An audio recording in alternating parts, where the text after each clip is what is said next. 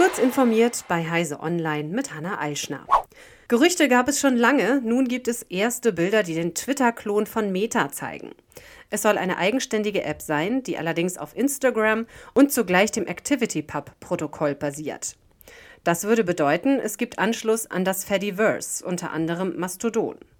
Der Look entspricht ziemlich genau Instagram, nur mit Text statt Fotos, was auch Twitter stark ähnelt. Über die neue App berichtet The Verge.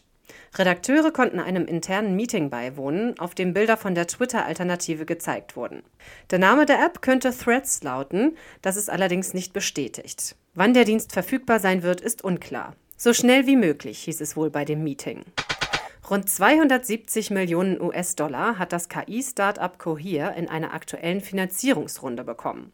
Zu den Investoren gehören Nvidia, Oracle und Salesforce. Auch Google kooperiert bereits mit Cohere. Das Startup wurde zudem von ehemaligen Mitarbeitern des Google Brain Teams gegründet. Cohere hat sich darauf spezialisiert, eine generative KI für Firmen zu entwickeln, bei der sensible Unternehmensdaten sicher aufgehoben sind. Sie bieten große Sprachmodelle an, die an die Bedürfnisse des Kunden angepasst werden können. Ziel sei es, dass jeder Entwickler und jedes Unternehmen eigene Produkte und Dienste auf Basis der Sprachmodelle bauen kann. Ein US-Veteran und ehemaliger Geheimdienstanalyst behauptet, dass die Vereinigten Staaten im Besitz teilweise intakter Raumschiffe nicht menschlicher Herkunft sind, deren Existenz vor dem US-Kongress geheim gehalten wird. Das berichten zwei von jenen Journalisten in dem US-Magazin The Debrief, die vor sechs Jahren mit einem Artikel in der New York Times den jüngsten UFO-Hype in den USA angestoßen haben.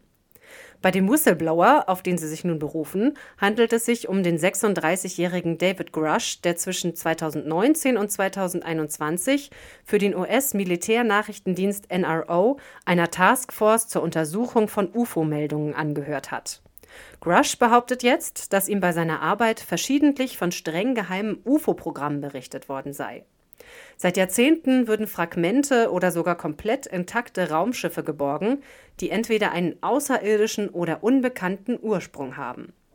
Bislang hat sich die US-Regierung nicht zu den Behauptungen geäußert. Grush könnte aber bestraft werden oder gar ins Gefängnis müssen, wenn seine unter Eid getätigten Behauptungen wissentlich falsch waren. In den letzten Wochen und Monaten überschlagen sich die Neuigkeiten zu künstlicher Intelligenz. Jeden Tag gibt es neue Anwendungsbereiche, Warnrufe oder Jubelbotschaften. In dem neuen Podcast KI Update von Isabel Grünewald wird sie gemeinsam mit ihren Kolleginnen und Kollegen von Heise Online und ihren Magazinen Ordnung in das Wirrwarr der aktuellen Entwicklungen im Bereich der künstlichen Intelligenz bringen. Dazu gibt es jeden Werktag ab 15 Uhr einen Nachrichtenüberblick und jeden Freitag einen Deep Dive.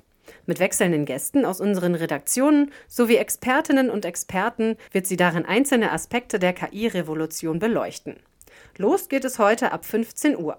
Hören Sie doch mal rein ins KI-Update, überall, wo es Podcasts gibt. Diese und weitere aktuelle Nachrichten finden Sie ausführlich auf heise.de.